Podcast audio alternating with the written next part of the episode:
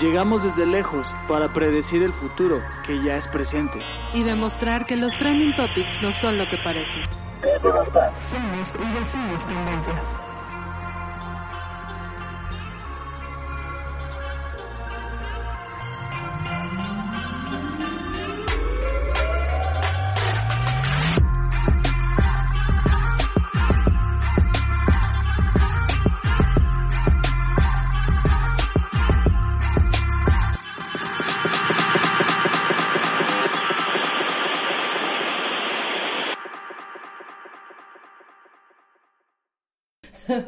Días, buenas tardes o buenas noches.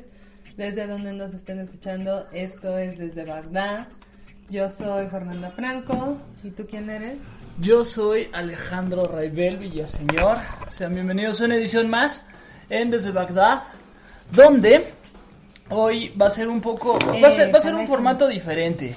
Eh, por lo general siempre hemos estado hablando sobre eh, este tipo de cuestiones, hablamos sobre tendencias, hablamos sobre incluso hype, pero esta noche eh, no quisimos dejar, dejar de lado el tema de... eh, todo lo que está pasando y lo que pasó la semana pasada en cuestión de contenidos, en cuestión de en cuestión de, de, qué es lo que sucede en esta am, ¿cómo llamarlo? en esta coyuntura, ¿no? El Black Lives Matter, el tema de George Floyd abrió muchas cosas en Estados Unidos, pero también hubo una repercusión en México. Se empezó a hablar de racismo en México nuevamente, cosa que por lo general no se hace. Y pues bueno, hubo un foro, no se realizó el foro. eh, Qué eh, fuerte, vamos a hablar eh, de eso. Empezó, empezó a hablar muchas cosas. Realmente desde Bagdad sabemos y, so- y somos, somos creyentes de este tema de acciones sociales. Somos consumidores de contenidos, pero también somos comunicadores. Y al ser comunicadores nos sentimos como con la responsabilidad de poder hablar de todo lo que sucede o de qué forma sucede. Eh, y vamos a tratar de, se- de- de separar el tema de la persona del contenido. Eh, La obra de la persona. Exactamente, digo, eh, vamos a tratar, vamos a tratar, digo, porque a- a- al final, si nosotros nos empezamos a meter con, con el tema de personas, pues bueno, esto va a ser un linchamiento mediático y- no sí. vamos a, y vamos, no vamos a llegar a ningún lado. Eh, ¿Por qué? Porque vamos a hablar sobre preferencias, porque vamos a hablar sobre si una persona me cae bien o no y demás, pero no creo que sea tanto el, el, el hilo, el, el hilo de lo que nosotros hacemos en Desde Bagdad. Lo que hacemos nosotros es analizar el tema de la conversación, en este caso de contenidos, lo que les había comentado. Se vino hablando de George Floyd, se iba, se iba a realizar un foro por parte de una institución pública Del CONAPRE. del CONAPRED ya no se realizó, se realizó aparte por un eh, eh, por medio de una institución en- mediante el perfil de Racismo MX y pues bueno, aquí quien es más especialista en temas sociales es eh, la señorita Fernanda Franco y es la que nos podrá dar como el preámbulo antes de que empecemos aquí a analizar el tema de contenidos. Pues realmente creo que siguiendo como la línea de los hechos, que, que, que si bien hiciste favor de narrar en este momento. Em, creo que. Híjole, es que es bien, bien complicado hablar porque no sabemos bien a este punto. O sea, creo que es como bien complicado identificar desde qué, o sea, cuál es el verdadero punto de partida de la situación. ¿A qué me es. refiero? O sea, el tema de... Ay, ay, gracias, Oscar. El... Y saludos a Hanai y al doctor Corre, que también la vez pasada nos mandó saludos y nosotros no. Saludos, nada. Bueno, es complicado hablar de eh, el punto, el verdadero punto de origen de la situación, porque me parece que el caso de George Floyd y la respuesta a nivel mundial prácticamente digamos que es la, la punta del iceberg y lo que sucedió después con el CONAPRED también lo es. Sí, Creo que en, en varias ocasiones lo hemos comentado en esta semana. Em, tiene diferentes puntos, o sea, al, al estar involucrado, o sea, al, al que haya tantos elementos involucrados, es bien difícil no pararse a cuestionarse eh, si el punto de origen tiene que ver con los contenidos que consumíamos cuando no existía el Internet, o si tiene que ver con una cuestión histórica, o si tiene que ver con una cuestión oportunista, en el sentido de que hoy se cuenta con redes sociales que amplifican cualquier tipo de mensaje. Claro.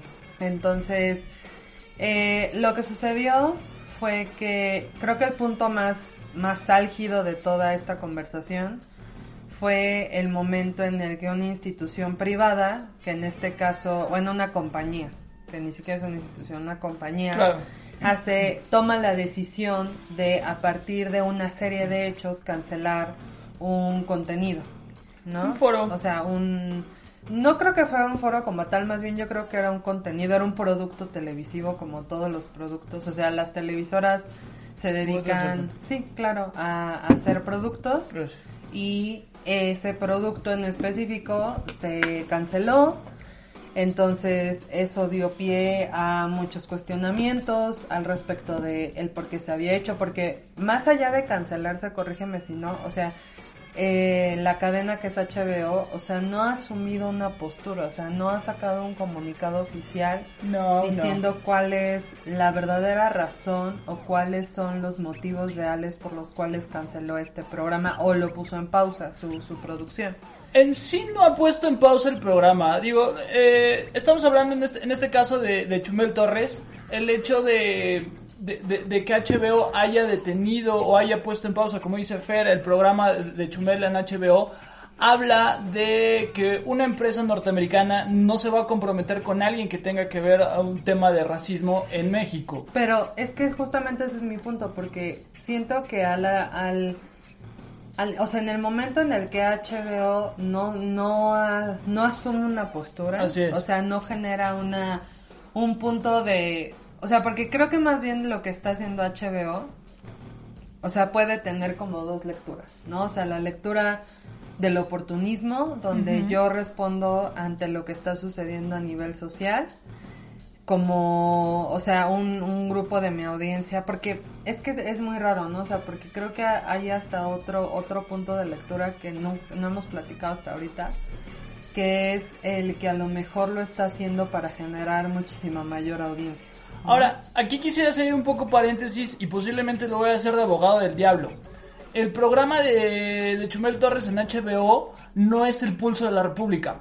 Es un concepto casi igual al que tiene John Oliver en Estados Unidos. Eh, para quienes no sepan, John Oliver tiene una especie como de noticiero donde tiene como una temática. Cada, cada noticiero tiene cierta temática. Por lo general, John Oliver eh, trae de encargo a Donald Trump o cualquier otra cosa que hagan eh, republicanos en Estados Unidos o incluso demócratas eh, en el sentido de el gobierno que esté en curso.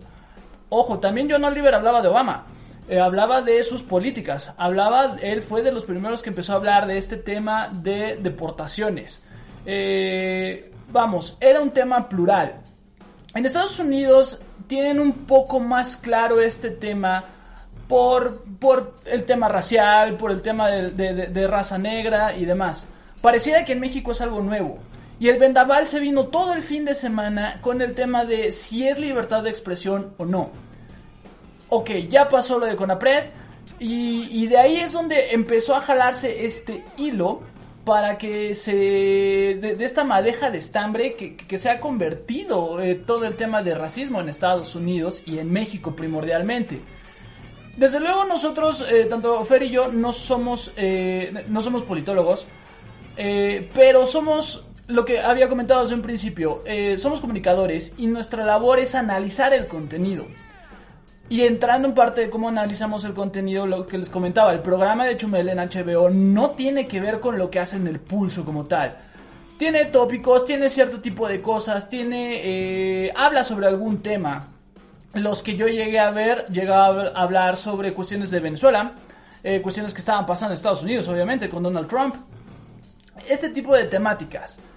El tema aquí es qué tan válido es, más allá del ataque o de lo que pueda pasar, eh, el contenido de lo que es el programa de Chumel en HBO, o la que era, digo, dudo que vaya a regresar, la verdad, dudo. la- Yo no estoy muy segura. Yo no ¿Crees estoy que muy- sí vaya a regresar? Yo no estoy muy segura porque también era... O que se vaya como a Comedy Central. O sea, no, no, no, no, no, no. O sea, yo creo que lo que está sucediendo, o sea, es que, o sea, al final, pues uno tiene que ser más, más comercial que objetivo. claro. Y también creo que no hemos, o sea, no nos hemos percatado que dentro de la misma controversia, o sea, y, y creo que no solo, o sea, no creo que Chumel sea el primer ejemplo, No. sino, o sea, como esta situación en la cual cierto canal cierra un foro para que cierta persona se abra otro espacio en otro foro y, y jale a esa audiencia. Entonces, a nivel comercial, no sé si todo esto esté siendo como una estrategia para generar expectativas respecto a los nuevos formatos, porque, o sea, vuelvo y repito, se me hace muy eh, poco, o sea, se me hace muy raro que HBO, siendo la cadena que es y todo esto, y a verse, o sea, a ver, cuando Game of Thrones presentó errores en, un, en uno de sus capítulos de la temporada final, que todo el mundo pensaba que se veía muy oscuro, Sí. no, o sea, respondió, ¿no? Sí, o sea, sí. como de, ay, es que así estaba filmado, o sea, una cosa tan sencilla como eso. Pero yo creo que es diferente, O ¿no? sea, Porque... aquí, aquí, o sea, es que yo creo que, o sea, como una, como una cadena televisiva, pues entre comillas, tú no deberías depender de, o sea, porque como también, o sea, no ha dado un comunicado oficial, entonces lo que sucede es que todos estamos especulando. Totalmente. Y todo lo que se está generando, incluso lo que estamos hablando ahorita, son especulaciones basadas en hechos reales y anteriores, ¿no? Pero no sabemos, o sea, qué tan, o sea, qué tanta política tuvo que ver respecto a este, esta decisión de HBO, eh, qué tanto no la hay, qué, qué tanto a nivel comercial se esté preparando otro foro. Eh, Chumel tampoco ha dicho nada, o sea, Ah. porque también, o sea, yo creo que cuando, cuando, o sea, es como, por ejemplo, cuando a ti te corren de algún lugar, o sea, tú trabajas para alguna marca, ¿no? O sea, para la marca que tú quieras. Sí, y sí, sí. entonces te dicen, oye, ¿sabes qué? Este, que ya, o sea, justamente lo vimos en un foro de Bang of Insiders la semana pasada respecto a qué difícil es para la gente que maneja influencers tener como estos manejos de crisis cuando hay una marca involucrada. ¿No? Pero en este caso no había una marca. Pero no, no, no, no, no, permíteme. O sea, pero en, en este, o sea, en este contexto, o sea, a ver, o sea, Chumel sabe que cuando, o sea, cuando pasó lo del CONAPRE, Sí. Chumel hizo como una pronunciación muy clara respecto a que en pocas palabras, o sea, ya le valía tres kilos de riata el CONAPRE, ¿no? O Sí, sí, sí. lo dijo palabras más, palabras menos, fue como de, o sea, eh, en búsqueda de foros independientes, yo voy a seguir queriendo hablar sobre bla, bla, bla, y que me peguen en el hocico con periodicazo, entonces... Periodicazo. Ajá, ¿no? Entonces, eh, al final, o sea, bajo esta decisión, o sea, lo único que transmitió en, en estos últimos días ha sido el hecho de que su equipo está bien, de que ellos van a seguir y la censura y al final, o sea, lo que creo que es más preocupante, como siempre, o sea, no es el generador de contenido, sino los consumidores, o sea, toda la respuesta y la polarización que está generando un- una persona, o sea, que al final se va a escuchar bien fuerte, pero, o sea, nadie lo conoce. O sea, nadie de nadie de las personas, o sea, yo creo que muy pocos de los que lo están defendiendo, a lo mejor unos 5, 10, 15, Ujú. de los miles de millones que Pero que están lo conozcan como, como persona. como persona. ¿no? O sea, como para o sí, sea, como decir, es mi amigo, Ajá, o sea, yo sé que es para- buena gente. O sea, para que yo llegue y te diga, ¿sabes qué? O sea, vas y chingas a tu madre porque, o sea, a mí me encanta Chumel y esto es una censura. O sea, porque aparte no ha sido tema nada más de un foro como Twitter. O sea, ha sido tema en foros de influencers, de marketing, de comunicación. Entonces también es este tema donde, a ver, o sea, incluso en un, en un foro que, que existe que se llama Proyecto Morona, lo, lo abarcó el, el director del proyecto y o sea una de las cosas que yo me yo me he puesto a preguntar o sea por qué creemos que muerto el perro se acabó la rabia O sea, es que muerto el perro no se acabó la rabia. O sea, muerto el perro nada más nos dimos cuenta de que había rabia. O sea, de que hay rabia, de que hay gente allá afuera que considera que la libertad, o sea, que el racismo es negociable.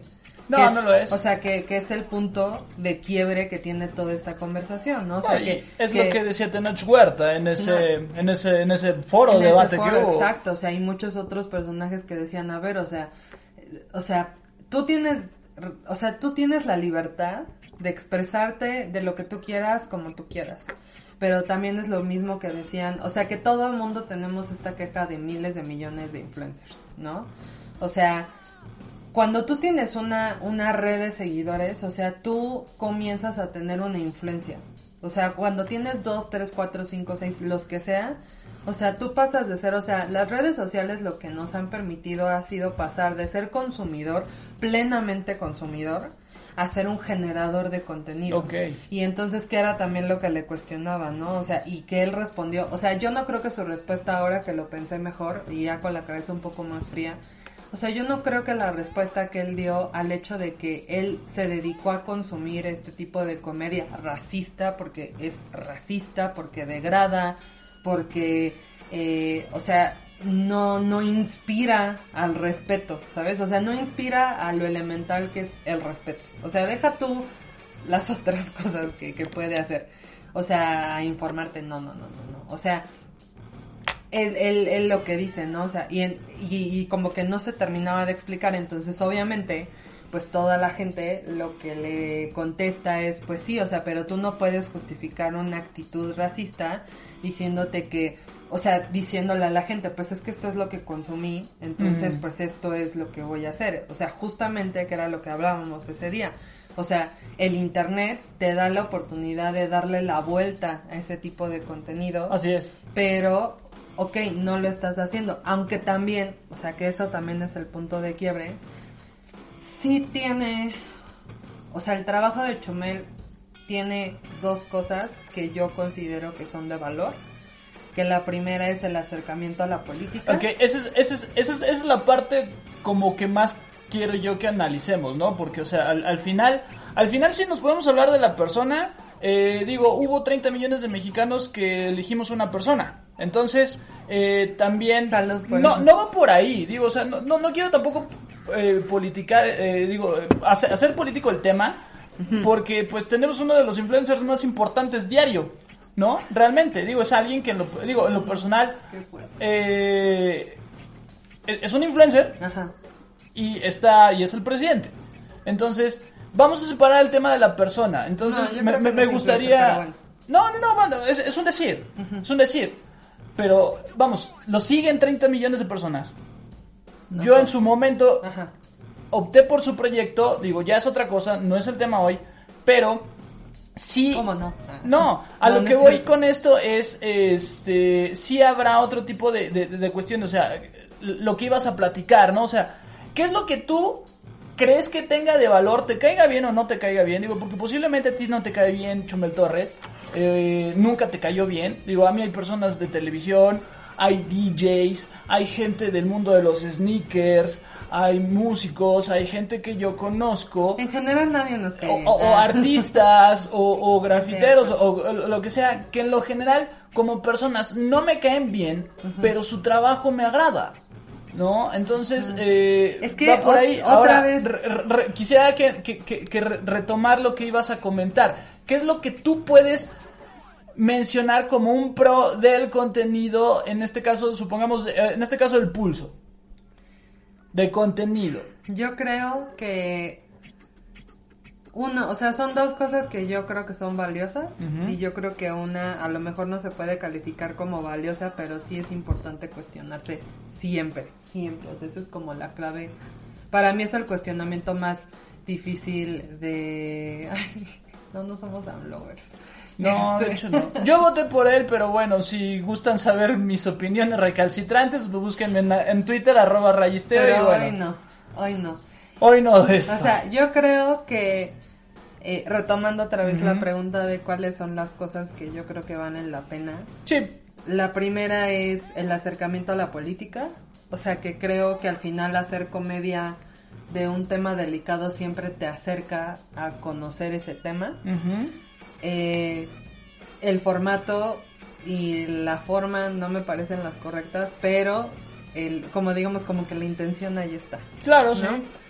Eh, lo segundo es que, pues es un, un evento, un fenómeno social que hace que toda la gente se empiece a cuestionar respecto a, a cómo, o sea, a, lo que sucedió afuera de, ¿no? O sea, creo que eh, que tiene que todo que ver con esta con este acercamiento a la, a la política. O sea, un acercamiento no necesariamente tiene que ser la mejor calidad, o sea, un acercamiento a tomar agua todos los días. Exacto.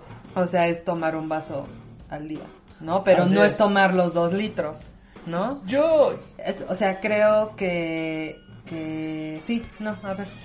Eh, yo quisiera subrayar sobre, sobre su contenido, sobre lo que yo creo de valor y algo, y algo que nos dimos cuenta el viernes, quienes vimos este debate, es el equipo de escritores que tiene. Eh, tiene, un buen tiene un buen equipo de escritores. Sí, Ojo con esto. Se vale que no te guste lo que hace ni lo que diga y se vale que te guste otro tipo de cosas. Eso está bien, pero también nos dimos cuenta que que no es tan inteligente como creíamos. O sea, más bien yo no, yo no creo que no sea inteligente, más bien yo creo que tiene una inteligencia como diferente, ¿no? O sea, apelando a la programación neurolingüística, o sea, que no es su fuerte eh, ser un interlocutor sin el apoyo de su... O sea, yo creo que es una presencia, ¿no? O sea, lo que Chumel tiene es algo bien importante que es una presencia, una presencia digital, una presencia offline. Entonces, ¿qué es lo que siempre buscamos en un influencer? ¿No? O sea, en un influencer, o sea, del otro lado, del lado de quienes generamos el contenido y demás, siempre, o sea, cuestionamos, o sea, el primer cuestionamiento que nos hacemos es, o sea, si realmente influye en algo o nada más está subiendo contenido donde se ve bien. En este caso, o sea, me parece que tiene una influencia real, o sea, sí, sí la tiene.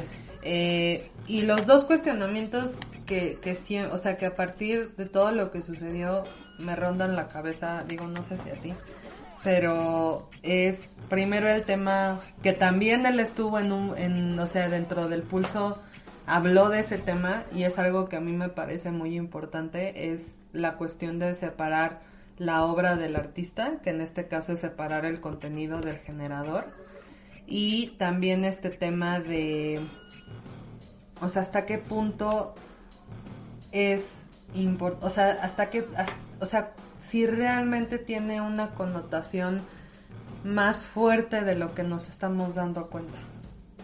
Porque hoy en la mañana el sitio del CONAPRED apareció hackeado y hace unos minutos Anonymous se pronunció como el responsable, Anonymous Iberoamérica se pronunció como el responsable. Tampoco creo que los sitios del gobierno tengan los sistemas de seguridad más altos, digo, de por sí apenas están diseñados en algo que no sea, este... En Canva. Eh, no, deja tú de Canva, o sea, cosas como más viejitas en Flash, ¿no?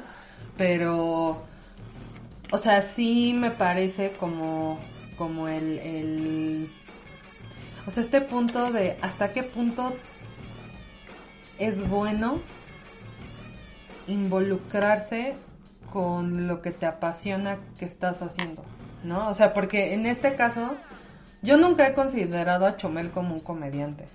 No, no o lo sea, es. Yo, yo creo que para comedia, pues está este Alexis Yanda, Richo Farrell, o sea, todos los que son famosos ahorita, ¿no? Que, ah, que ahorita vamos a ese tema, que igual ahorita, ahorita vamos a ese tema porque Pero, esto abrió la puerta, ¿eh? Ajá, tú, tú por ejemplo, que ¿Qué, ¿Qué, crees que te ha aportado el Pulso de la República? Algo diferente. Yo empecé a seguir al Pulso de la República desde el sexenio de Calderón. Recuerdo mucho, eh, yo trabajaba en ese entonces para gobierno federal cuando lo veía yo con mi jefe de ese entonces. Eh, y nos llamaba la atención este estilo nuevo y dinámico en el cual hablaba del gobierno, hacía una crítica al gobierno y era un tema recalcitrante.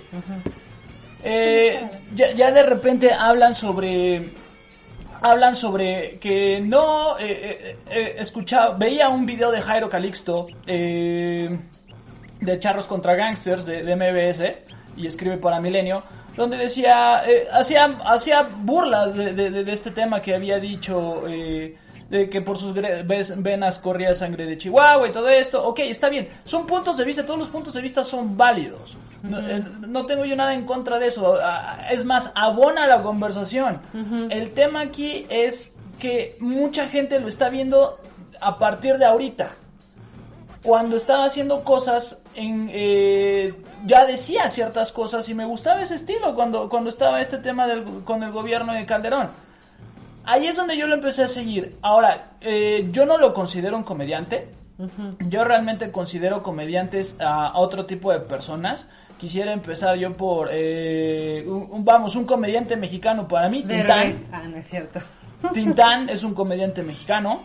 Y de eh, Héctor Suárez, que acaba de fallecer. Eh, eh, vamos, otro tipo de comediantes. Ahora, esto también destapó muchas cosas al confundir o al poner a Chumel Torres como un comediante. Y se da un paso al stand-up.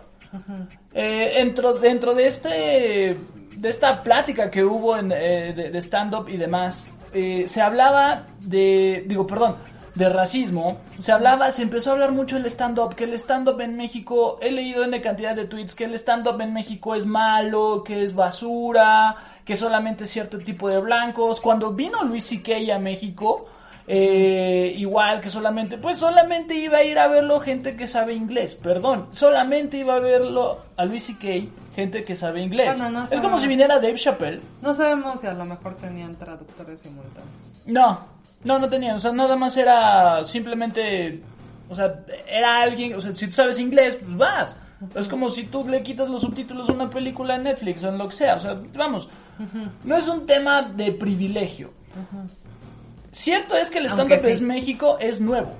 Y también se vale que haya cosas que no nos gusten. A mí hay, a mí hay trabajos de stand-uperos que no me gustan. Y también stand-uperos. Se hablaba, ah, obviamente ahorita todo el mundo hurgó, hurgó en muchos lugares y le sacaron, volvieron a sacarlo de Richo Farrell. Eh, eh, le sacaron por ahí un chiste, eh, este, a- hasta Diego Sanasi, o sea, cosas así. El común denominador de ellos es que son blancos, que son güeros, que son fresas, cierto. Pero ahorita para uno de los top en México es independiente, aparte de la cotorriza como tal, que es Sloboski y Ricardo Pérez, es eh, Carlos Vallarta y Cocoselis. Carlos Vallarta ha sido vetado de lugares tan solo por el nombre de su show, el de Dios ha muerto. Carlos Vallarta es un tipo que lee mucho, Papito un, un- un santo, respeto, un respeto al maestro maestro Vallarta. Sí, somos Bayard Lovers. Sí, Yo creo también que- del que maestro. Celis. Obviamente del maestro Celis. Aquí, o sea, Independientemente de- de- de- de- del humor que maneja, Carlos Vallarta tiene un chiste sobre el síndrome de Down. Quienes lo sigan o hayan visto sus stand-ups sabrán cómo es. Y es un chiste que le ha costado que le cierren puertas en muchos lugares. Eh, pero, ¿por qué me da la impresión que, que aminora el, el golpe? Yo no creo que sería lo mismo si Richo Farrell hiciera el mismo chiste o lo hubiera hecho primero. Yo creo, es que ¿Es por el color? Es por el Es, color. es la pregunta que yo te hago, ¿Es María Fernanda el Franco. color? Y creo que es una buena pregunta. No, o sea, ¿Sí has ver. escuchado ese chiste de, de No, Vallarta? no, no, No, no. te paso el beat. No, o sea, Porque no. realmente es, es- o sea, es a mí, gracioso en a el mí, momento. por ejemplo, o sea, yo lo, lo que aprecio de un comediante Ajá. es que sea gracioso, o sea, que siga como la línea de su comedia, incluso fuera o abajo de los escenarios, Sí. ¿no? También aprecio mucho la congruencia y aprecio mucho el hecho de crear de situaciones esporádicas algo que, que, que, que conecte contigo y te haga reír. Sí, ¿no? sí, sí. Eso, eso para mí es lo valioso del stand-up, ¿no? Sí. Eh, creo que, a ver, o sea, existen foros dentro de la comedia que son los, los, eh, ¿Los open mics? no, cuando los roast, ¿no? Ah, ya, ok, sí, sí, o sí. sea, donde tú específicamente tu misión es ir y degradar a una persona con Sí. el permiso de la persona llámese Donald Trump, llámese eh, Alexis de Anda, que es este show que tienen en Comedy Central donde se, se dicen chistes entre ellos. Ah, ya, ok. Y, sí. y, ca- y califica el Diablito, Regina Blandón y no Y me acuerdo. Videgaray. Ah, Videgaray, ¿no? Entonces, es, es este punto de, a ver, o sea, la comedia como tal, es que es muy difícil la comedia. O sea, la comedia tiene que tener, es, es más difícil hacer reír a alguien que hacer llorar a alguien. Sí, totalmente. O sea, hacer llorar nada más implica una situación de victimización, ¿no? Pero en la comedia mexicana, o sea, yo sí creo que tenemos y cargamos una lápida muy, muy difícil de quitarnos, que es el hecho de que se nos haga gracioso burlarnos del otro, sin pensar en el otro. ¿Por qué? ¿Por qué? O sea, porque, o sea, yo lo tras, los traspaso como a situaciones de la vida real, ¿no? Y, o sea, a ver, tampoco es que la comedia le tenga que pedir permiso a alguien con síndrome de Down para hacer un chiste, ¿no? Claro. Pero creo que hay, man- hay maneras, tienes que ser muy inteligente en la forma en la que abordas un tema. Y vuelvo y repito, o sea, cuando tú te vuelves una figura pública, o sea, tienes que tener el triple de cuidado. No de lo que dices, porque al final, o sea, tú puedes decir lo que tú quieras, sino dónde lo dices. O sea, porque no es lo mismo escuchar, o sea, un chiste arriba del escenario es un chiste. ¿no? O sea, un chiste abajo del escenario es una chingadera, la neta. O sea, y el problema con muchos de los estandoperos es que abajo del escenario, en sus redes sociales, con su público, o sea, continúan con esta degradación del otro, ¿no? O sea, continúan con comentarios de ¿y cuánto crees que me costaron? ¿Y cuánto crees que cuestan? Y no sé qué, ¿no? O sea, con comentarios de ay, este, pues está tan difícil la cosa que me mandaron, que fíjense que este fin de semana voy a hacer una, un, voy a ser host en una graduación de Pachuca. Eh, está, Tú sabes quién eres, Alexis de Anda. o sea, ese tipo de cosas, ¿no? O sea, y entonces ahí es donde el, el tema es como de, ok, o sea, arriba del escenario puede ser un hijo de puta, o sea, pero abajo del escenario, ¿por qué sigue siendo un hijo de puta? O sea, ¿por qué sigues, o sea, a mí, por ejemplo, Richie Farrell, o sea, me da mucha risa todos los chistes que tiene de antro y cosas así, porque digo, ay, sí, yo conozco gente así, ¿no?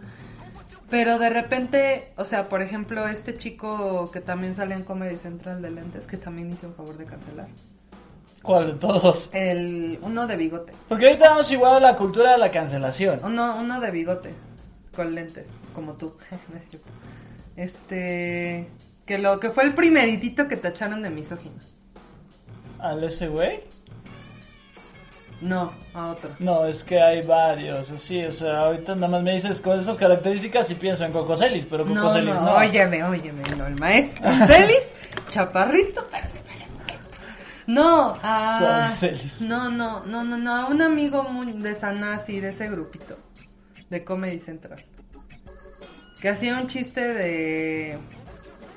Ay, creo que de tóxicas o algo así, que usa camisas como tropicales, que tampoco es Robert, tampoco es el tío Robert. No, porque el tío Robert y, y- y el cojo feliz tienen un chiste de tema de síndrome de Down que a la gente de síndrome de Down le gustó. Lo voy a buscar, lo voy a buscar. Pero bueno, el punto es que, por ejemplo, o sea, es que es bien difícil.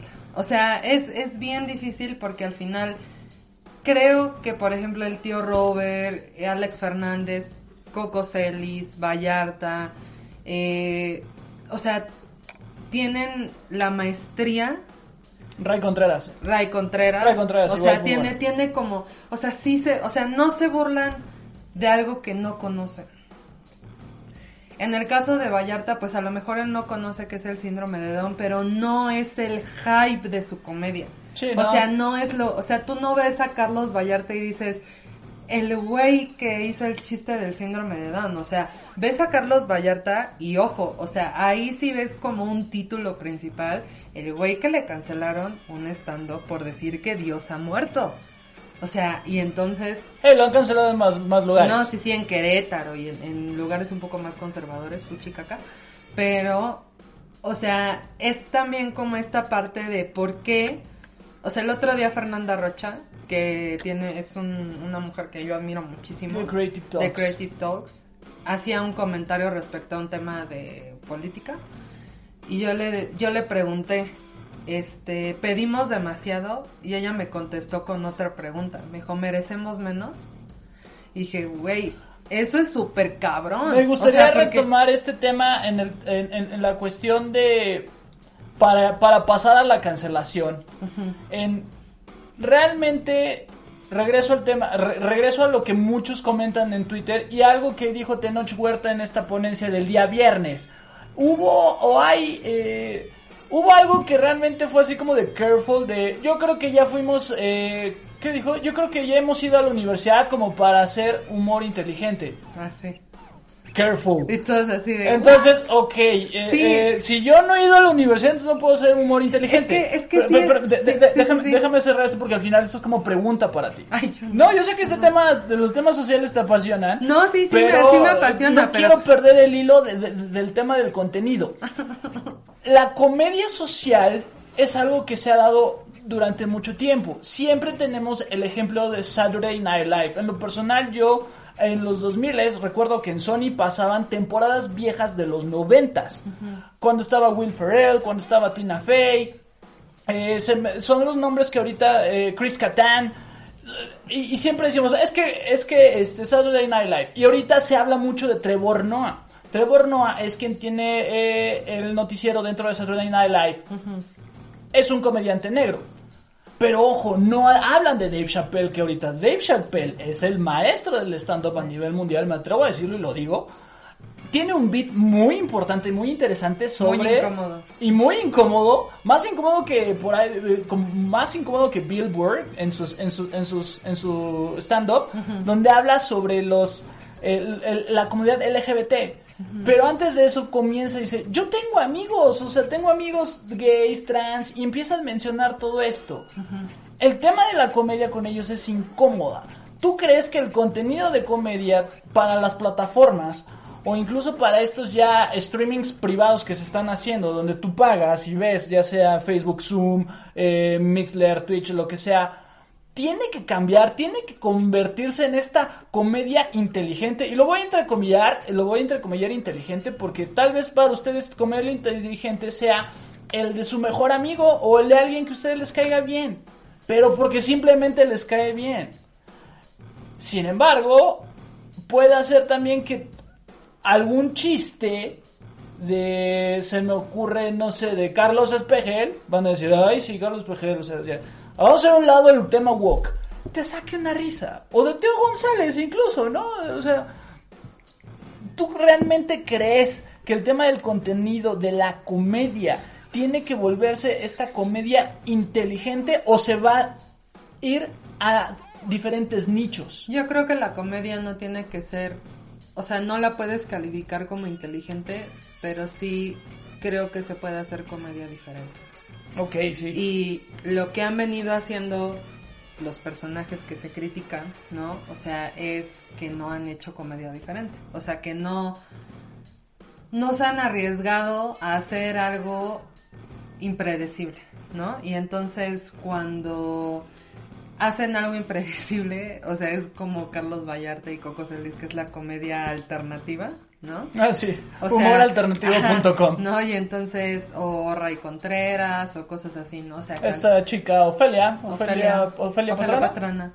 No, o sea, entonces, eh, o sea, creo que lo, o sea, es una resistencia como natural, ¿no? O sea, creo que la resistencia natural a hacer cosas diferentes la vivimos todos los días quienes trabajamos en, en un ámbito creativo.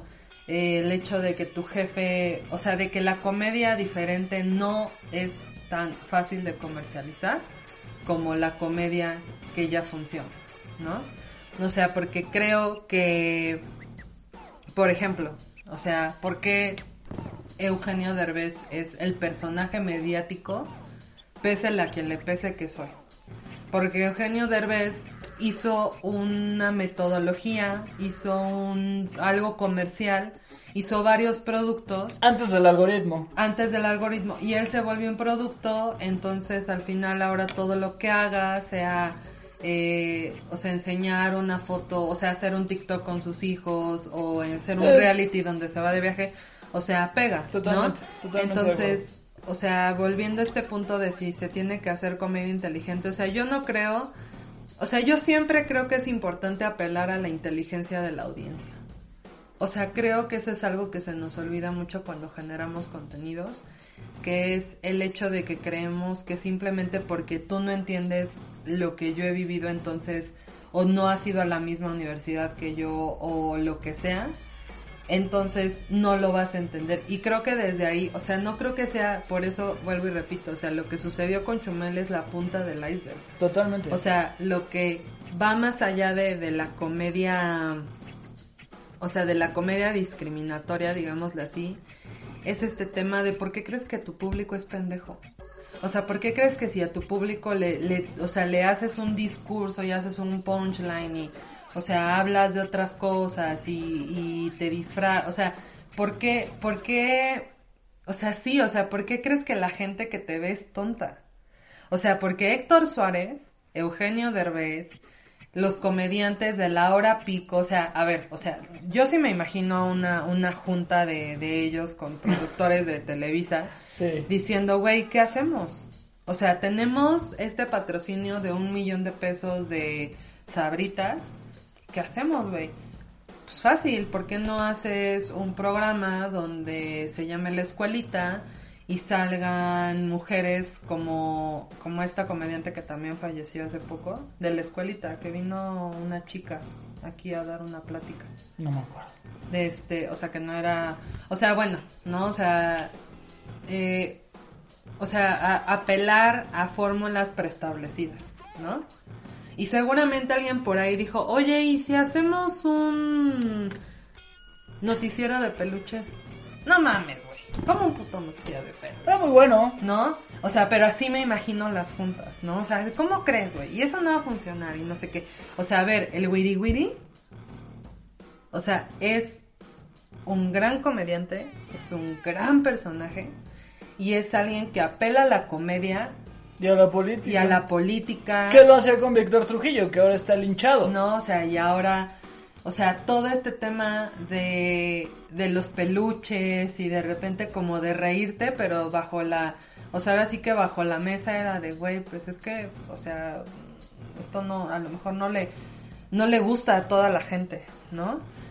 Y entonces, o sea, creo que como productores de contenido, o sea, siempre tienes que apelar a que tu audiencia es más inteligente de lo que tú crees, porque yo creo que tienes que tratar a tu audiencia como a ti quisiera, como a- como tú quisieras que te trataran a ti como consumidor.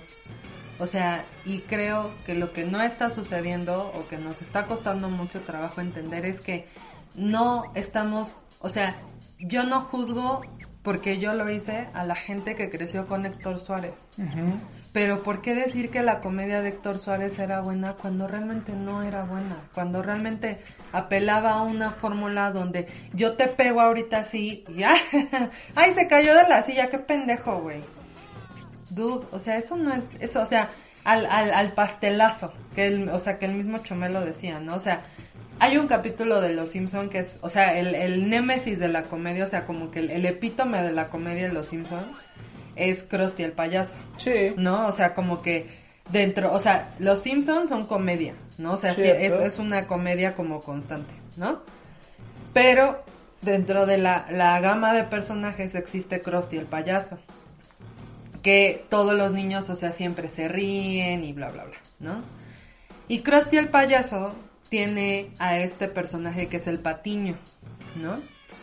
Eh, que el primero era Bob Patiño y después es un Patiño Mel que, es que, Patiño. ajá, que Mel Patiño que es súper educado y le gusta Sí, la sí, O- sí, o sea también como muy muy rimbombante no y entonces cuando cuestionan a Bob Patiño en la primera temporada de por qué quiso culpar a, a Krusty el payaso o sea al final ahí te hacen como esta muestra de que no porque hagas comedia quiere decir que seas buena persona O sea, Krusty el payaso con los niños es como de, ah, sí, sí, amiguitos, ajá, Ah, sí, o sea, sí, sí. pero cuando se quita las cámaras, ay, estoy hasta la madre, Y ay, no sé qué, y fuma, Y es jugador, ajá, y es y es jugador, y contrata prostitutas, o sea, Mencionabas el tema de, de la comedia de los ochentas, de los noventas. Sí tiene mucho que ver con esto. Eh, realmente crecimos. Yo recuerdo ver el programa de Anabel Ferreira.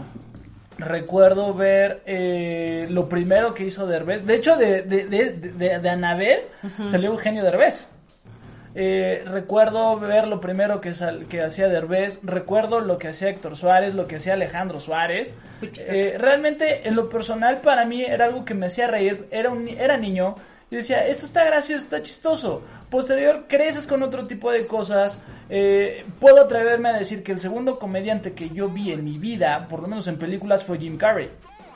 Y de ahí es donde yo parto, porque en ese momento tuve yo la oportunidad de tener televisión con cable para posterior ver lo que les había platicado, ver programas de Saturday Night Live, eh, ver esas entradas de Billy Crystal y demás, y de entender qué era.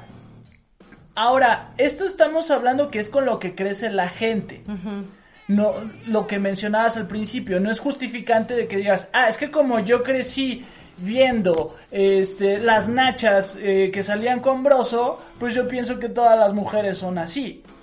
Porque también esto es, o sea, Sí, a lo que voy, perdón voy a terminar la idea. Ajá. A lo que voy con esto es, si tú, tú crees, bueno, más bien yo en lo personal no creo que la comedia de los noventas vaya a regresar. Sí crecimos muchos con ella, pero también hay otros que la están, que, que- o sea, que, que ya están inventando la comedia. O sea, yo creo que ese es el problema, que la comedia de los noventas es, o sea, sigue en los 2000.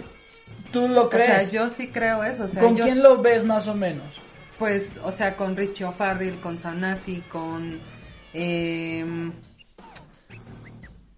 o sea, con... con ¿Por sus punchline o por el tema en lo que creen o cómo crecieron? No, o sea, yo simplemente creo, o sea, que hay fórmulas preestablecidas que, a ver, o sea, es lo que decíamos, o sea, no por poner una, una pareja homoparental quiere en tu publicidad quiere decir que estás a favor de, de la homosexualidad, Ok. ¿no? O sea, eso es bien difícil. O sea, no por decir que tú haces, o sea, tú creciste con comedia de los 90, yo pensaría que eso no quiere decir que ese es la un- el único tipo de comedia que conoces. Mm, ok, sí. O sea, y creo que, o sea, es, es bien difícil deshacerse de, de creencias porque habla más de ti como persona que del público como público. O sea, cuando tú cambias el estilo de comedia, cuando cambias realmente el, el producto que haces, vas a perder audiencia. O sea, Sí. eso, eso es, o sea, porque seas, no porque seas malo, sino porque seas un filtro. O sea, cuando tú cambias el tipo de contenido, pues habrá gente que no le guste y habrá gente que no le, no le guste porque no le entiende, pero eso no quiere decir que sean tontos, o sea, eso quiere decir que no les gusta, ¿no? Y que, pa- y que hablando para de- ellos, o sea, que para ellos, perdona que te interrumpa, o sea, el hecho de que apeles a, a que yo sea más analítico, para mí es una resistencia porque yo me vengo a reír, o sea, yo no me vengo a, ¿sabes? O sea, yo no me, yo no vengo a pensar, porque esa siempre es como la justificación, ¿no? Sí, no- no es el humor woke. Ajá, o sea, es que yo, yo vengo aquí a disfrutar, yo no vengo a analizar, yo no vengo a pensar si ahorita que salga eh, la discriminación está en los actos que yo cometo, yo me vengo a pasármela bien. Pues sí, dude, o sea, yo también me la vengo a pasar bien, o sea, pero también me incomoda pensar, o sea, que, que justamente, o sea, todos estos personajes, si te has dado cuenta, vienen o salen de trabajos convencionales donde justamente, o sea, les dicen, güey, es que tú no vas a vivir de la comedia, porque ese es como el punto, el punto en común de todos, ¿no? O sea, Sí. de la mayoría, como de es que yo trabajé en marketing, y es que yo fui ingeniero, y es que yo trabajé para tal empresa, y entonces cuando a mí, Sí, o sea, no fueron a la universidad sí, del stand-up. No, y entonces cuando yo quería hacer esto me decían que no. y entonces yo decidí hacer algo diferente y por eso me salí de mis trabajos. Ok, o sea, entonces, dude, pues predica con tu ejemplo, ¿no? O sea, porque también, si la comedia que te dio éxito es la comedia donde degradas a otra persona, entonces, pues está muy cañón que, que no te puedas reinventar, o sea, porque parece que el, el pleito no es con el comediante, es con la reinvención, o sea, es como también, o sea, yo no creo que nadie, porque eso es importante, o sea, yo no creo que nadie se debe disculpar por lo que fue en el pasado, porque la persona que está hoy, de la persona que hablamos hoy, no es la misma persona que hace 10 años. Totalmente. Y yo creo que Chumel y todos los comediantes, ninguno de ellos es la misma persona que hace 10 años. Pues que se vea, ¿no? O sea, que se vea. El, el tema de de la reinvención es muy importante. ¿Crees tú que sea despeinado. importante o necesario que haya una comedia o en este caso va- vamos a hacer eh, contenido más... eh, ¿Tú qué apostarías? ¿Por un contenido plano que no le dañe a nadie, que no lastime susceptibilidades o por alguien que realmente se arriesgue?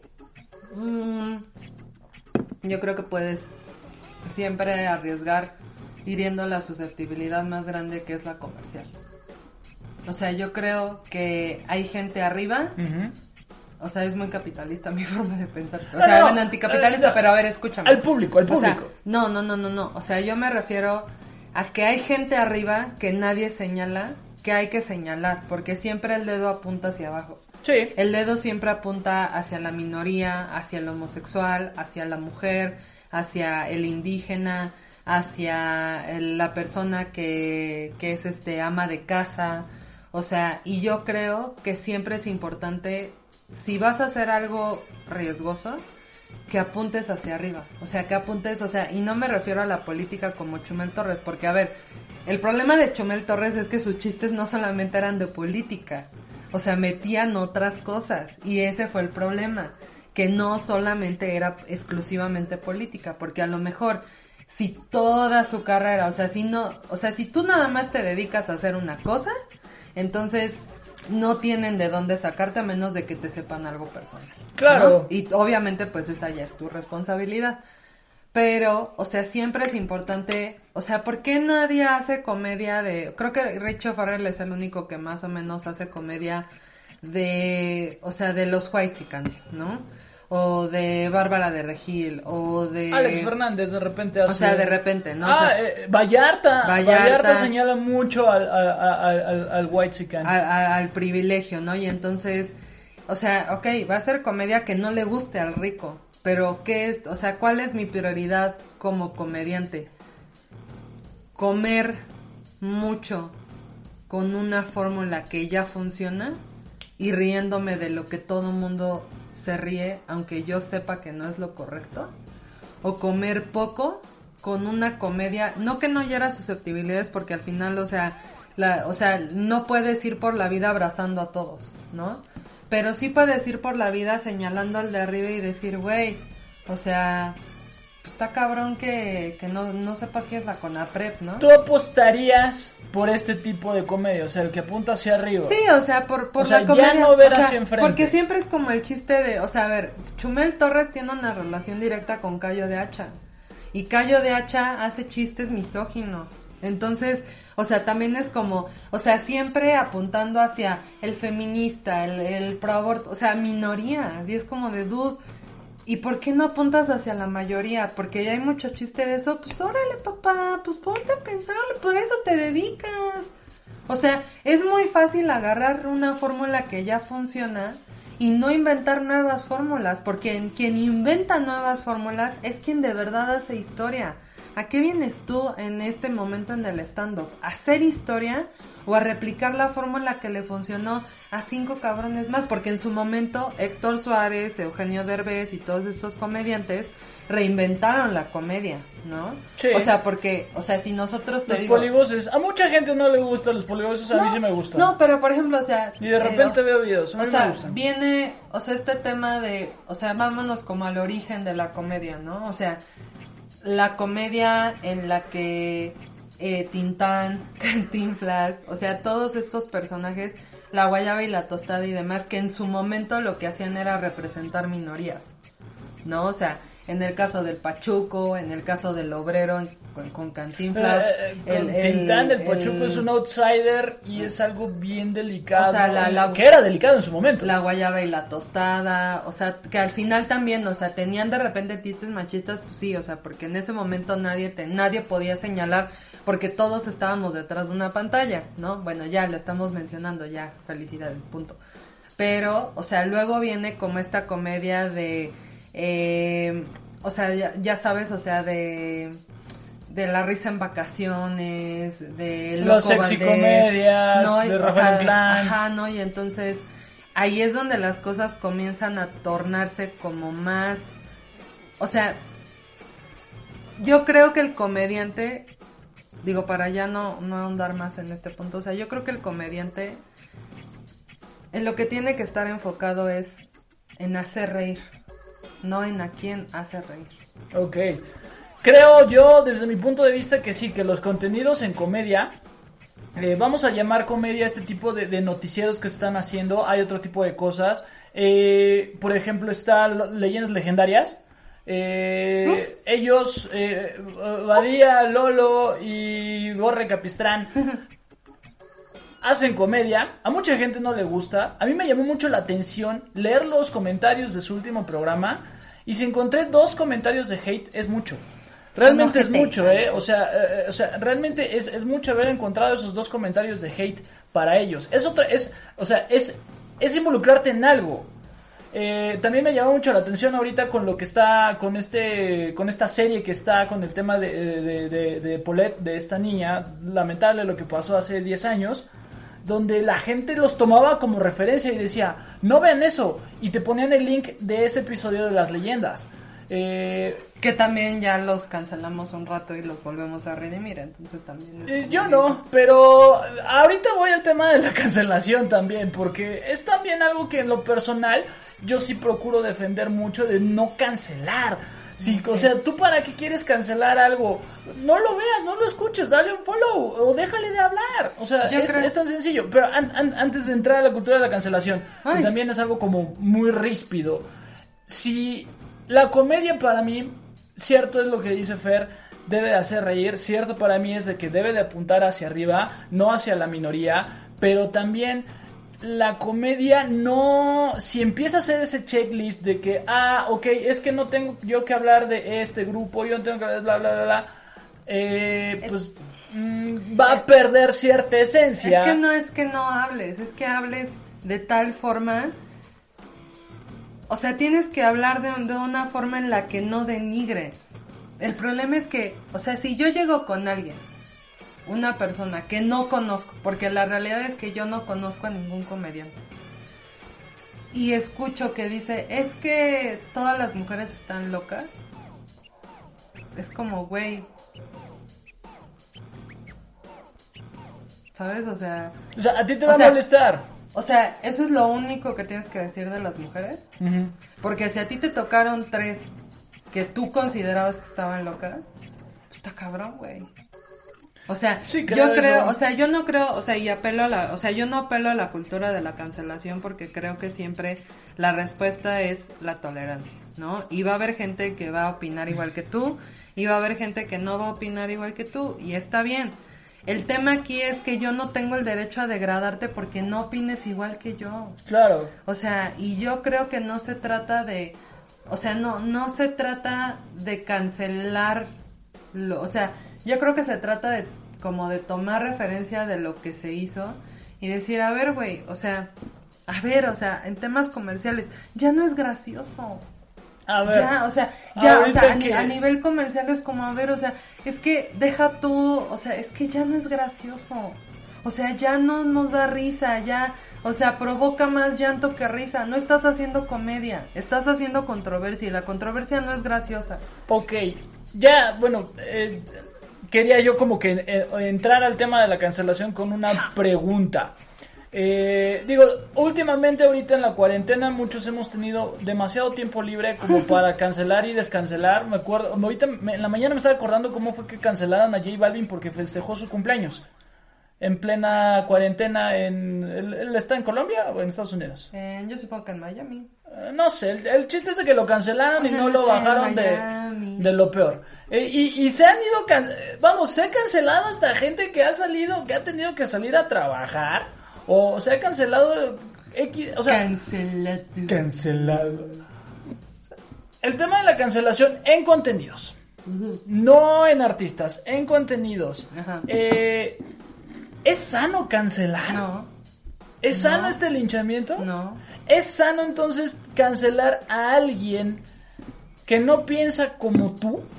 No. Y decir, ¿tú has cancelado algún contenido? Mm, sí. ¿Como cuál? Como leyendas legendarias, porque ya no, ya no se me hace gracioso.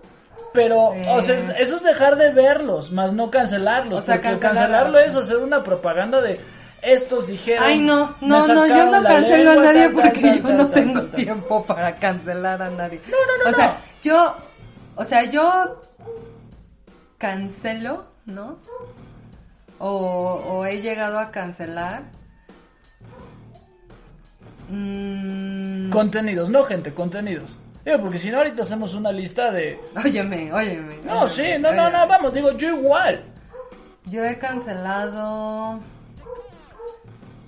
He cancelado géneros de cine. He cancelado. mm, animes. Que me, o sea, que antes veía que ahora me parece que. que. Que habría que dejar de ver. Que atentan. Que no, pero creo que no es bueno que produzcan pornografía infantil. Ok. Este, o que bueno, no como que estimulen esa parte, pero bueno. bien. Ok, ok. Eh, Pero es que, o sea, creo que le preguntas a la persona equivocada. No, ahora porque te voy a, te, voy a te voy a dar otra pregunta. Digo, aquí, aquí es como un poquito más, más ¿Tú has cancelado a alguien? ¿Tú has ¿Yo? cancelado a alguien? No, pero sí he dejado de seguir. He dejado de seguir. Ah, ¿sabes a quién cancelo todos los días? ¿A quién? AMLO. Ok, yo igual, y voté por él. Gracias. Sí, la verdad. Eh, pero vamos, es un tema de exigirle a alguien que no está haciendo su trabajo, si lo dije. Y, y mucha gente a mí me tiene cancelado. A mí, a mí, al Mixmaster lo tienen cancelado y seguramente ahorita a nuestro bonito desde Bagdad. No. Bien, ¿qué podemos hacer? Eh, a- a- ahondando, no, no he cancelado gente, pero sí he dejado de seguir gente por su incongruencia. He dejado de seguir a Alexis de Anda. Tú, tú, que, ah, perdón que te interrumpa, te quiero hacer una pregunta.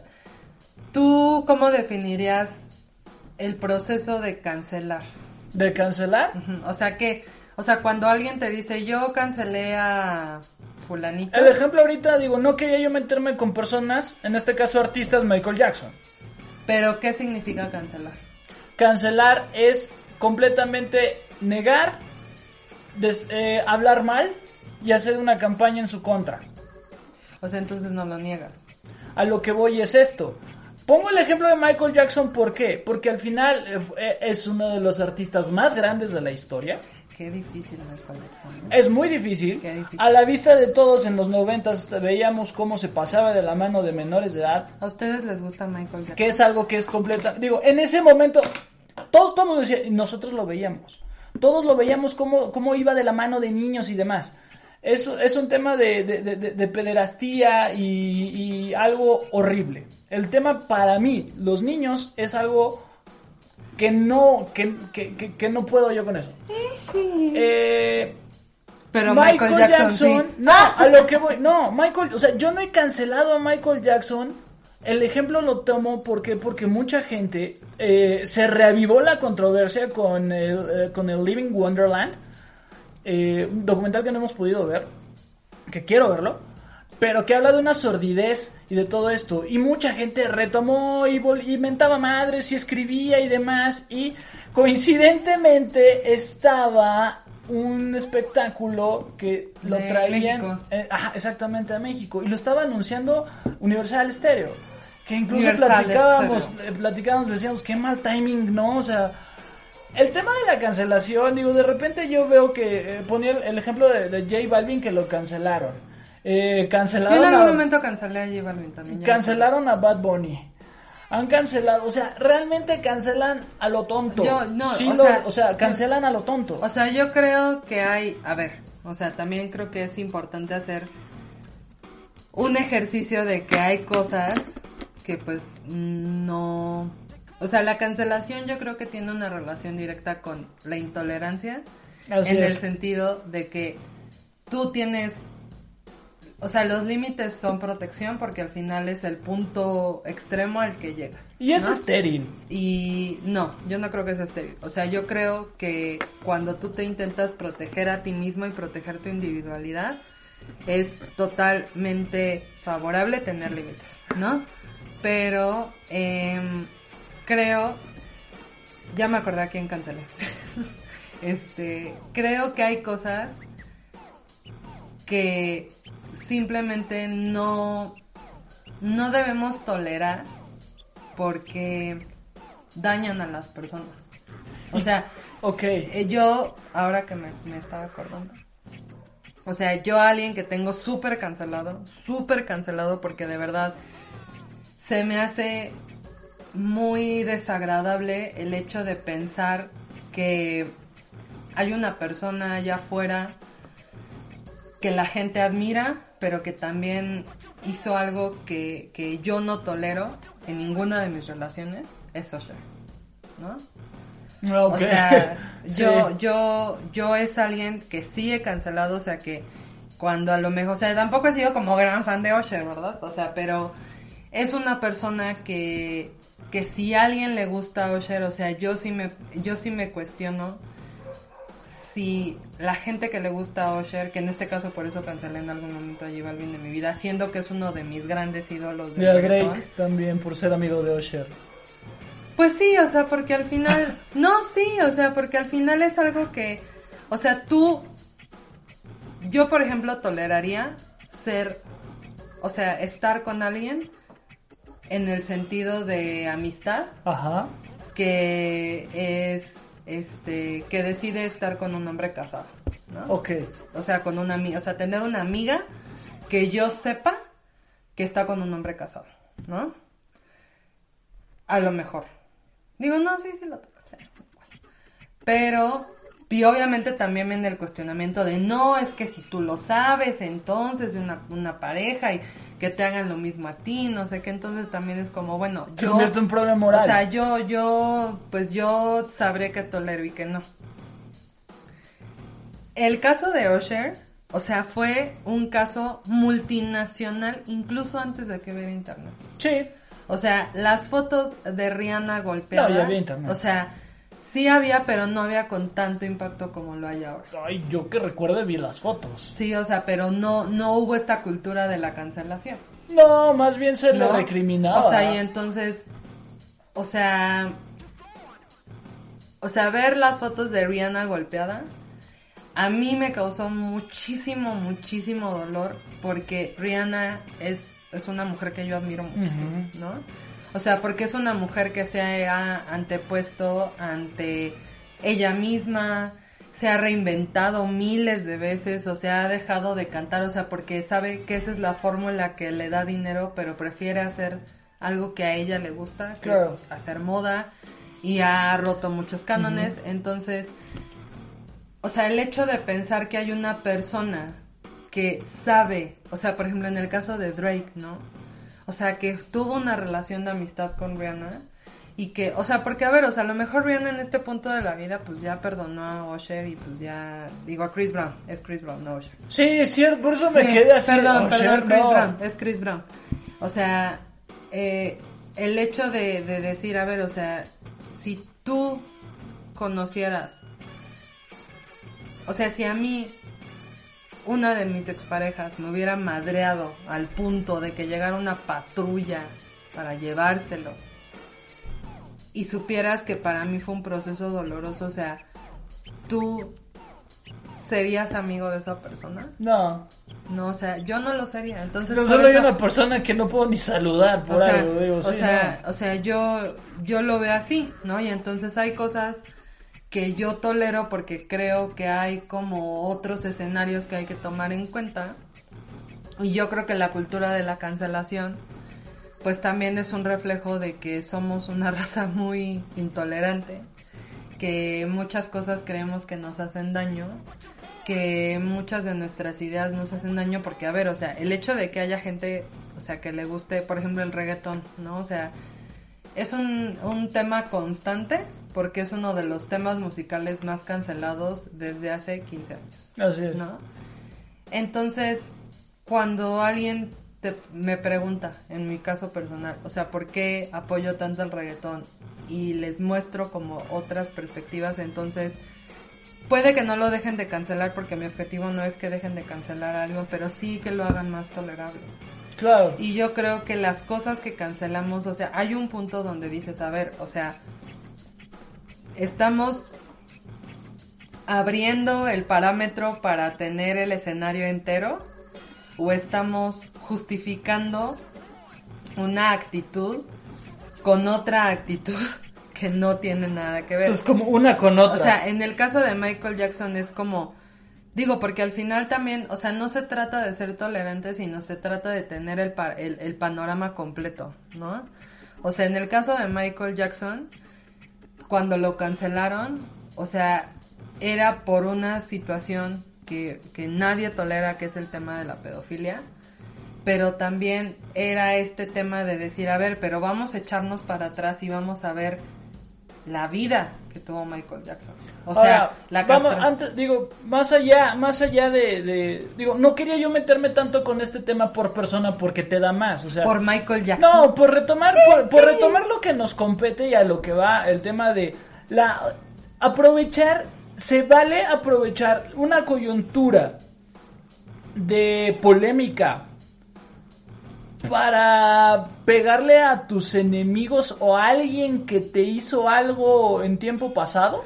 Yo te ¿O que simple y sencillamente no te cae bien? yo te diría que no, pero si tú me preguntas a mí, yo sí lo haría. Tú lo harías. Ok. Sí, o sea, yo, o ¿Y sea, aludirías al tema de que eso no es libertad de expresión? ¿cómo? El ejemplo es... Y eh, ahorita quemando. no, el ejemplo-. No, el ejemplo es lo siguiente, simple y sencillo. eh, lo- lo- lo- igual lo, lo vimos con esta chica, con Amandititita, que sacó un sketch que Horacio Villalobos había hecho cuando tenía, cuando él estaba en Telehit, cuando tenía desde Gallola. Eh, en lo personal sí creo que, se aprove- que ella aprovechó la coyuntura como para poder pegarle algo que no le pareció. Porque, pues bueno, fue el momento. Esto es mi punto de vista y es lo que yo opino y es O lo sea, yo pero la creo. pregunta es si está bien o está mal. No, no. Aprovechar se vale más bien. Se vale colgarte de la bandera. En el caso de un Chumel Torres, de un Horacio Villalobos, estos dos personajes, o de quien tú quieras, incluso vamos a poner así como del reggaetón, de decir, es que esto es libertad de expresión. No entiendo. Sí. Eh, no dejan, supongamos, no dejan que haya un concierto de... va- Vamos a ponerlo, vamos, a aterrizarle al tema del reggaetón. De Bad Bunny. Ok, de Bad Bunny. Bad Bunny quiere venir a, a este, quiere hacer 17 fechas en el Auditorio Nacional. Ajá. Puede hacerlas. Pero va a surgir toda una clase social o lo que sea, un número de gente, de población, que va a decir, ¿cómo Bad Bunny va a estar en... No, en el Auditorio Nacional no, en Bellas Artes. ¡Uh! Ok, vamos a ponerlo así. No, ¿cómo Bad Bunny va a estar en Bellas Artes, esa música, bla, bla, bla? Lo que ya sabemos del reggaetón, que ya realmente, o sea, el, el- el reggaetón al final es algo que nos gusta en lo personal a María Fernanda, a mí. María Fernanda ha tenido un contenido de reggaetón. Eh, pero Bad Bunny va a decir, uno, ¿puedo yo estar ahí porque lo puedo pagar? Dos, puedo estar ahí porque, porque esa es libertad de expresión y no hay ninguna cláusula que diga yo, puertorriqueño, hombre joven, eh, que canto tal género, no puedo estar ahí y o supongamos que yo puedo estar ahí, pero le van a decir, sabes que no vas a cantar esta canción. O sea, ese tipo de cosas. Él puede aludir al tema de esto es libertad de expresión. Estoy yo en un país donde la libertad de expresión incluso es constitucional. Cuando, ojo, ya se prestó, tenemos el, tenemos el antecedente de que ese recinto se prestó, se rentó para un acto Pedófilo. religioso. Pedófilo. ¿Qué tiene que ver con pedofilia? Pedófilo, pedófilo. Ahora, vamos al terreno de Chumel. Toda la gente, los que di- todo el mundo dice, eso no es libertad de expresión. De Que no un de idiota, hijo de su tal, por cual está diciendo, le está diciendo de cosas porque se burla de gente del Conalep, porque se esto, esto sí realmente digo, esto es un tema personal donde se, donde se burla de un niño que no tiene la culpa más que ser hijo del presidente eh, y hace este tipo de cosas. O sea, pero, o sea, la, la pregunta es, o sea, si tú crees que es oportunista utilizar, digo, para, para tratar de traducir, o sea, tú, si yo creo Sí, que para ser, sintetizar. si yo creo que es oportunista utilizar el argumento de libertad de expresión para tomar represalias de alguien. Así es, para decir, a mí simplemente no me cae bien X persona. No me cae bien Chumel. Y ahorita voy a decir que poco menos que tocó mi hermana cuando tenía 5 años. O sea, voy a sacar todo mi enojo por algo porque me cae mal, no me gusta su contenido y eso. Cuando simple y sencillamente pues, le das un follow o, de, o no lo ves y el propio algoritmo de YouTube no te lo va a poner ahí. Lo que pasa es que también, o sea, creo que no sabemos distinguir las cosas que nos hacen daño en la vida real y las cosas que nos hacen daño en redes sociales. No, sí. Entonces, yo creo que, o sea, la- si la pregunta fuera, o sea, yo tuve una mala experiencia con... Ahí te va, ¿no? Ujú. es, es la noche de las confesiones porque solamente nos está viendo la Sí, persona. aparte ya nos queda poco tiempo. Yo estuve trabajando con un grupo de personas donde terminé muy mal. Sí. ¿no? O al menos así fue como yo lo sentí. Entonces, si yo apelaría a utilizar el tema de libertad de expresión para decir todo lo que viví dentro de esa industria, la respuesta sería no. No, porque uno, o sea, creo que... O sea, si yo hiciera algo para, def- o sea, para, para, para hablar de mi experiencia, yo preferiría que fuera algo que sí, o sea, que la libertad de expresión fuera una parte, pero no el todo de por qué lo estoy haciendo, Ok. ¿no? O sea, yo creo que es un tema donde tú tienes que tener también en mente que vulneras tú, o sea, que, que también, o sea, lo que vas a hacer es exponerte. Y entonces tienes que estar lo suficientemente listo para exponerte a ti como persona ante una situación como la que sucedió con Amandititita o como la que han sucedido con otras miles de mujeres donde, o sea, a ver, casos que sí nos han preocupado como el tema de Efraín, ¿no? O sea, de este cantante que decía que iba a violar a Yuya. Ah, ya. No, entonces, o sea, hay mucha gente que lo defendió por también por libertad de expresión. Entonces, tampoco es como que la libertad de Ahí expresión es algo completamente diferente. no, sea, no, no, no, no, es que es lo mismo. O sea, es lo mismo. O sea, porque la misma gente que apela que la libertad de expresión es decir que a mí me caga fulanito de tal de la marca tal, o sea, es exactamente lo mismo o el, o el mismo argumento de pensamiento que hace una persona que defiende a un güey que hace una canción sobre violar a una persona. Es el mismo argumento, o sea, es exactamente lo mismo. Es que para eso existe la libertad de expresión. Entonces, yo creo que como todo en esta vida, como absolutamente todo, o sea, todo tiene un límite y hay un punto donde la libertad de expresión deja de ser una libertad y se convierte en un libertinaje O en un cuchillo. también en un cuchillo. O sea, se convierte en, en, en una oportunidad de defender lo indefendible. ¿Crees que somos changos con cuchillo ahorita? ¿Crees que somos changos con cuchillo? Para, para, para cerrar y, y- y- y, eh, como, como comentario final. ¿Crees que somos No. changos con cuchillo O sea, creo que somos... con el tema de la libertad de expresión? No, no, no, no, porque no, o sea, bueno, depende desde donde lo quieras ver. Yo creo que no, porque detrás de un chango con cuchillo tiene que haber alguien que le dé el cuchillo y aquí los Cuchillo únicos... de la constitución. No, no, no, no, no, no, no, alguien. O sea, cuando, o sea, cuando haciendo apelación a esta metáfora de los Simpson, o sea, cuando alguien les dé el cuchillo a los changos en el crucero, es un grupo de personas, ¿no? O sea, es que le dicen, Es que pelea, pelea, pelea, pelea, ya Es que es la los changos, ¿no? Y Sí es la referencia, ¿no? Y yo, yo creo que es el, el No chango del, del señor Burns que le dice, yo, yo, ¿qué te han hecho? ¿Dónde está mi yo, yo? Ahorita le voy a abrazar. Pero para que tú, para que haya una lucha de changos con cuchillo, alguien te tiene que dar el cuchillo y alguien tiene que beneficiarse y ser espectador de ese, de ese cuchillo.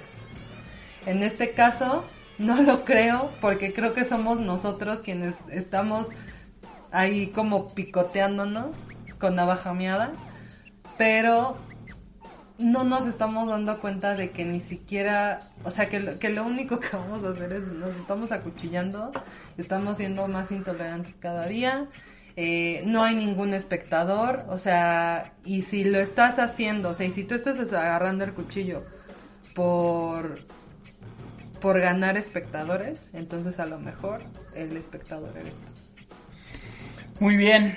Pues bueno, eso fue con el cierre de mi invitada de hoy.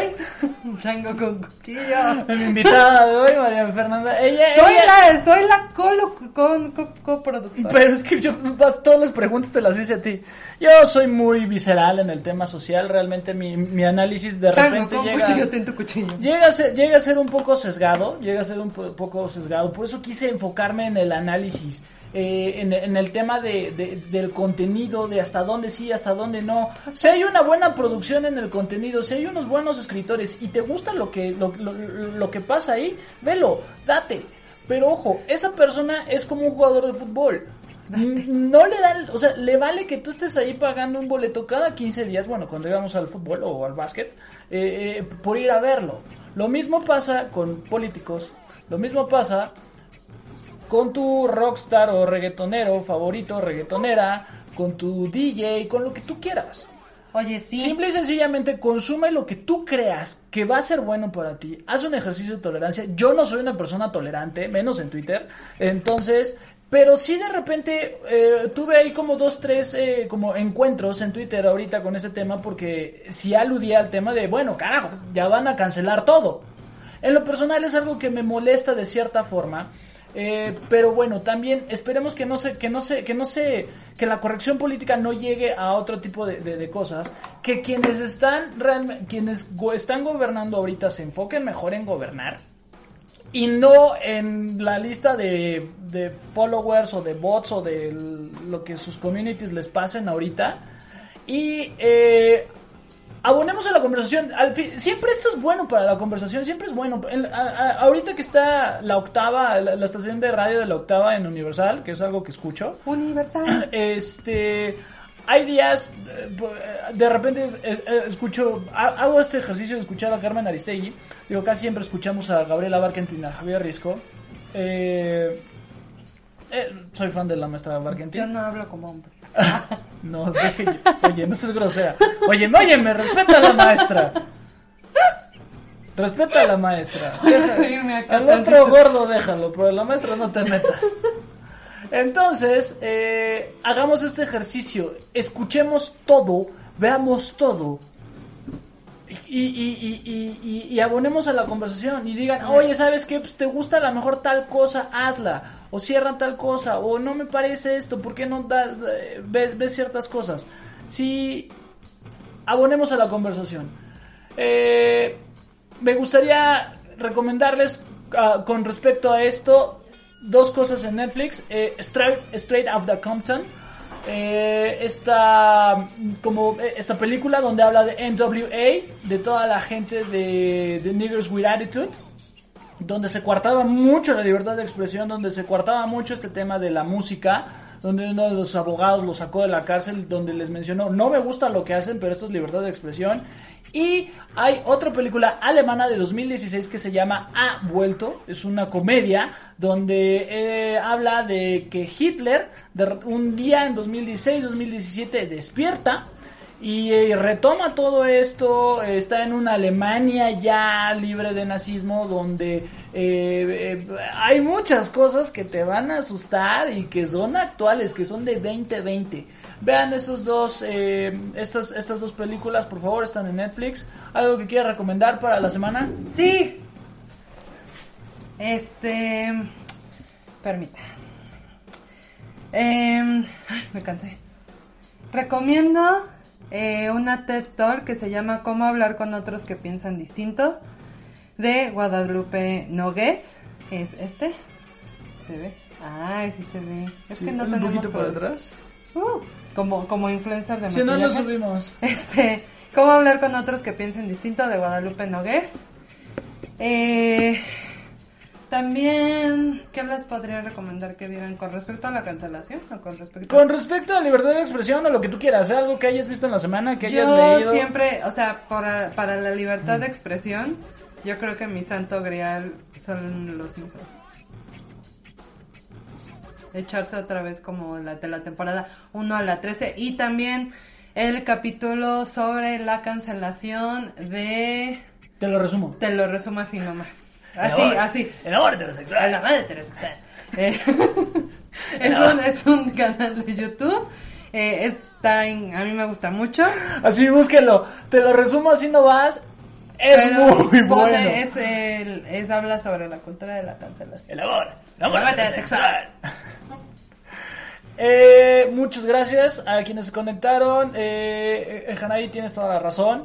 Hay que ver de todo, vean de todo, escuchen de todo, eh, prueben de todo. O conozco una persona que no le gustaban los tacos de tripa y ahorita ya es fan de los tacos de tripa y eso implica que tenía cancelada la tripa.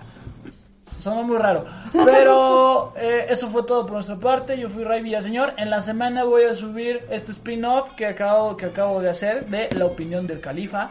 Es un podcast, eh, es más personal, donde hablo yo eh, por ahí de mis sentimientos y de lo que yo pienso, cuando, cómo o estoy yo, cualquier otro tema. El tema que esté en la agenda, trato, lo acompaño con música. Tengo un playlist que voy a subir que la verdad es que está bien bueno, que va desde Armando Manzanero hasta The, Os- hasta The Offspring. Y pues eh, nada más, muchas gracias. ¿Algo que quieras agregar? Yo quiero agradecer a Youth and Politics por haber compartido nuestro contenido de hoy. Y pues nada, eh, viva las utopías. Viva la libertad de expresión, Las utopías. las utopías y... Las utopías. Las Y Carlos Vallarta. Las utopías. Nos vemos el lunes. Gracias, sean felices, les mandamos mucho amor. Bye. Bye.